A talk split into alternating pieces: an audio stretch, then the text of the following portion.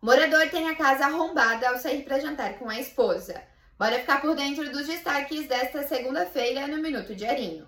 Um técnico em microeletrônica saiu para jantar com a esposa no último sábado e, quando voltou para casa, depois de duas horas, encontrou a porta arrombada e notou que vários objetos tinham sido furtados. O crime aconteceu entre 8 e 10 horas da noite na rua Arnaldo Passos, no centro de Navegantes.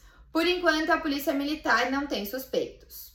O atacante Eduardo Pereira Rodrigues, o Dudu do Palmeiras, entrou na justiça contra a construtora Pascoaloto e GT pela demora na entrega das chaves de seu apartamento no edifício Yacht House, na Barra Sul, em Balneário Camboriú. Dudu pagou 4 milhões no AP na mesma torre em que Neymar e Luan Santana compraram unidades. A previsão de entrega das chaves era para dezembro de 2020, mas ele só recebeu o imóvel em maio de 2022. Dudu pede indenização de 150 mil reais. A construtora, através do advogado, disse que a notícia chamou a atenção, já que em julho de 2022 o jogador assinou um termo dando total quitação a qualquer pedido de indenização.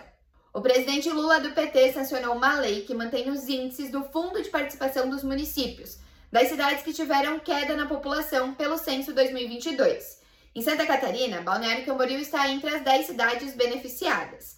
A medida evita um tombo imediato na arrecadação dos municípios, criando uma regra de transição que reduz gradativamente o índice de perda de receita ao longo de 10 anos. Saiba todos os detalhes e outras notícias em diarinho.net. Com oferecimento Tony Center Motos.